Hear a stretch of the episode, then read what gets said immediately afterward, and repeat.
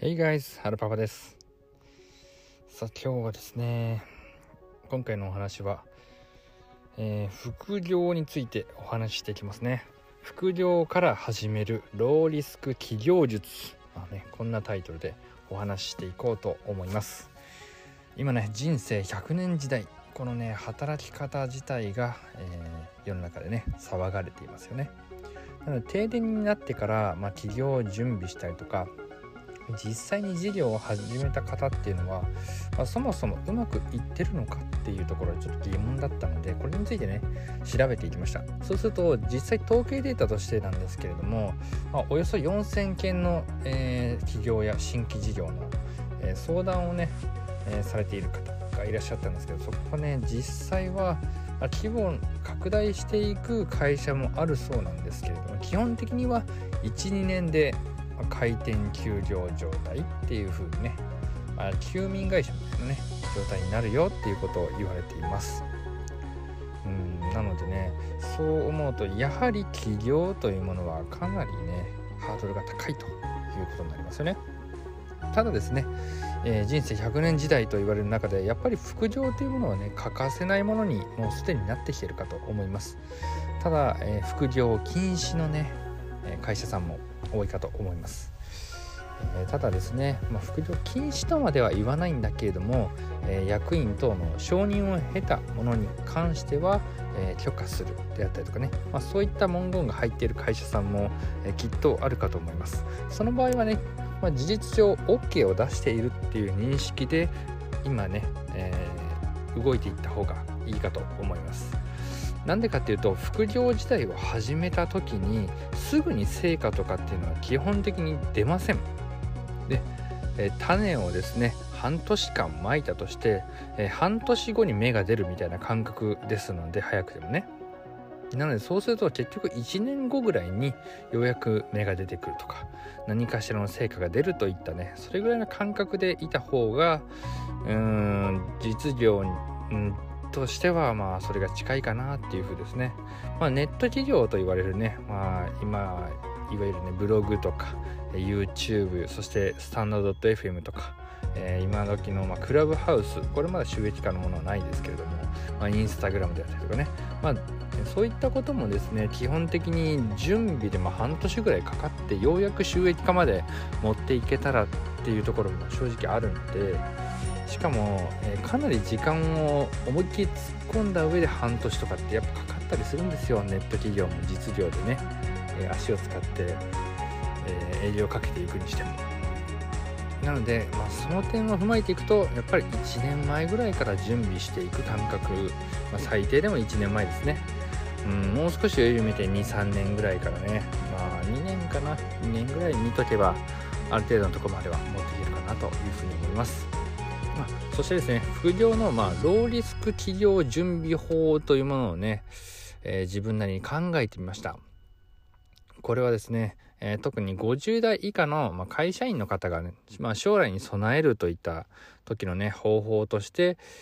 えーきっと成功しやすいんじゃないかなというふうに、え僕自身は考えました。まず一つ目が、起業したい業種に転職、もしくはですね、それをお手伝いとして、経験や、えーそこの時のノウハウ、そして人脈というものを得るという方法。そして二つ目が、まあ、コンサルタント。そしてですね、無店、まあ、無店舗販売といったね、比較的リスクの低いビジネスから始めるということ。そして3つ目が、後継者のいない会社や店舗などを、まあ、M&A で購入したり、まずオーナーになるということですね。そして、ま、4つ目に、まあ、これはそれほどおすすめはできないんですけれども、えーネット上でね、えーコンテンツ販売をするみたいな感じですね。まあ、これ大きくやってこの4つの方法があるかと思います。まあそもそも起業したい業界のことを知らないとか、えー経験がないっていうことはね、えーまず転職やお手伝いから始める方法というのがね、やっぱりおすすめかなと思います。まあ、この方法をすることで客観的な自分の実力であったりとか、まあ、今の会社から離れて自立した際の、まあ、感覚っていうものが少しわかるようになります。まあ、20代、20代だったらね、まあ、こういったやり方はもう存分に活かした方がいいですけれども、うん、ただまあ、仮にですよ、70代、80ままでね、働くとなると、まあ、トータル収入とかね、まあ、やりがいとかね、そういったことも踏まえて、まあ、経験を積むっていうことも一つかと思います。そしてまたね、転職をしなくても空き時間に手伝わせてもらうという方法で十分、えー、なんでしょう、経験とかね、スキルって積めるかと思います。石の上にも3年って言われますけれども、えー、ネット上にね、いろんな情報が落ちているものになってきたので、えー、事実上3年をね、もっと短縮できるような時代にはなってるはずですね。ただ、どうしても、その職人さんでの現場経験でしか味わえないこととか、スキルっていうものは必ず出てきます。なので、それをね、いかに早く、えー、覚えて、えー、体得していくかっていうところが、まあ、大きなポイントかと思います。なので、えー、副業禁止規定っていうものはね、とにかく、えー、実際、まあ僕の立ち位置から言ってしまっていいのかわからないんですけども、気にしないでくださいって言い切ってもいいと思ってます。なので、副業禁止という会社自体がそもそも、まあ、時代の流れに乗れてないんじゃないかっていうとこですね。そういった会社、まあ、大企業であれば、もうそもそも OK 出してますよ。うん。その代わり、まあ、終身雇用自体は、やっぱり、えー、天下のね、大企業ですら、えー、今はちょっと厳しいよっていうことを、まあ、まあ、メディアでもね、伝えてますよね。そしてまあ、副業自体のね、良さというのは、まあ、すでに会社で給与っていうものがね、毎月振り込まれるじゃないですか。なので、まあ、ちょっとしたね、お小遣い程度の金額であれば、うん、まあ、正直わざわざもらう必要もないぐらいかなっていうところですよね。なので、え究極な言い方してしまえば、人手不足なので、どこの会社も。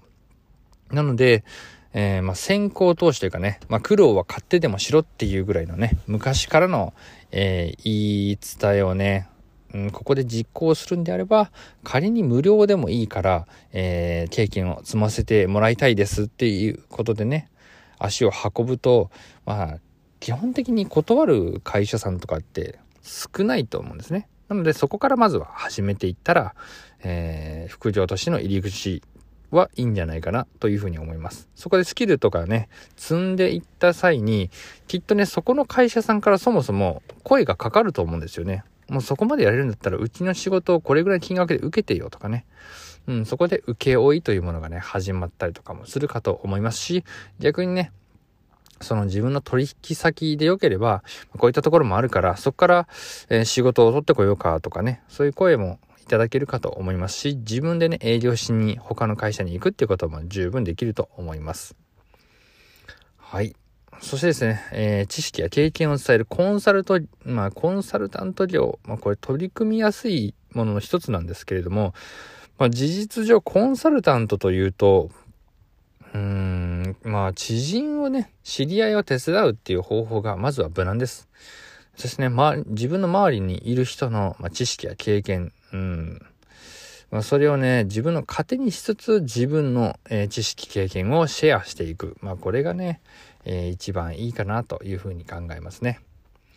まあ、そしてどんな分野がいいのか、そしてどうやってね、見込み客にアプローチするか。まあ、そういったことも、まあ、事業と、えー、共にですね、自分が副業をやっていたりとかする中で実際見えてきます。なので、そうすると、事業家、起業家、そして、ま社長の考え方っていうものがある程度身についてきて、そうすると自分のビジネスモデルの、まあ、組み立てっていうものをどうしていこうかなって自然に考えられるようになるかと思います。まあ、そしてですね、インターネット上で、まあ、オークションとかね、えー、よくある、まあ、例えばメルカリとか、そういったところの売買っていうもので、えー、無店舗販売から始めるという方法も十分副業に向いてますよね。メルカリさん、えー、今、アリババですか、えそこと、まあ、提携しました、みたいな、えネットニュースが流れていて、そうですね、まあ、そういったことになってくると、今度はメルカリの方から、え中国輸出とかね、そういったこともできるかと思いますしね。まあ、そうやって販路が勝手に拡大していくものなんですよね。だからそこに、まあ、うまく自分の自利を乗せていくっていう方法も十分あり得ます。まあ、そしてね、後継者のいない会社をね、やっぱり買うっていうものは実際早いです、これは。まあ、経営者の後継ぎとかね、子供、まあ、親族がいなかったりとか、まあ、継ぐ意思がないっていうこと結構あります。なので、まあ、これをね、えー、会社ごと買っちゃうっていう手は、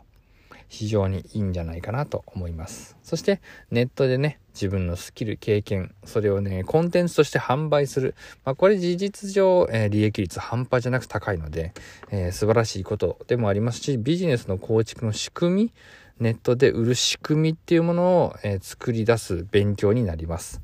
なので、そのコンテンツ販売というものを、まあ、一度自分なりにね、自分の職業や自分の得意なことで一度やってみると何かね新しいものが見えてそこからコンサルタント業につなげてみたりとか、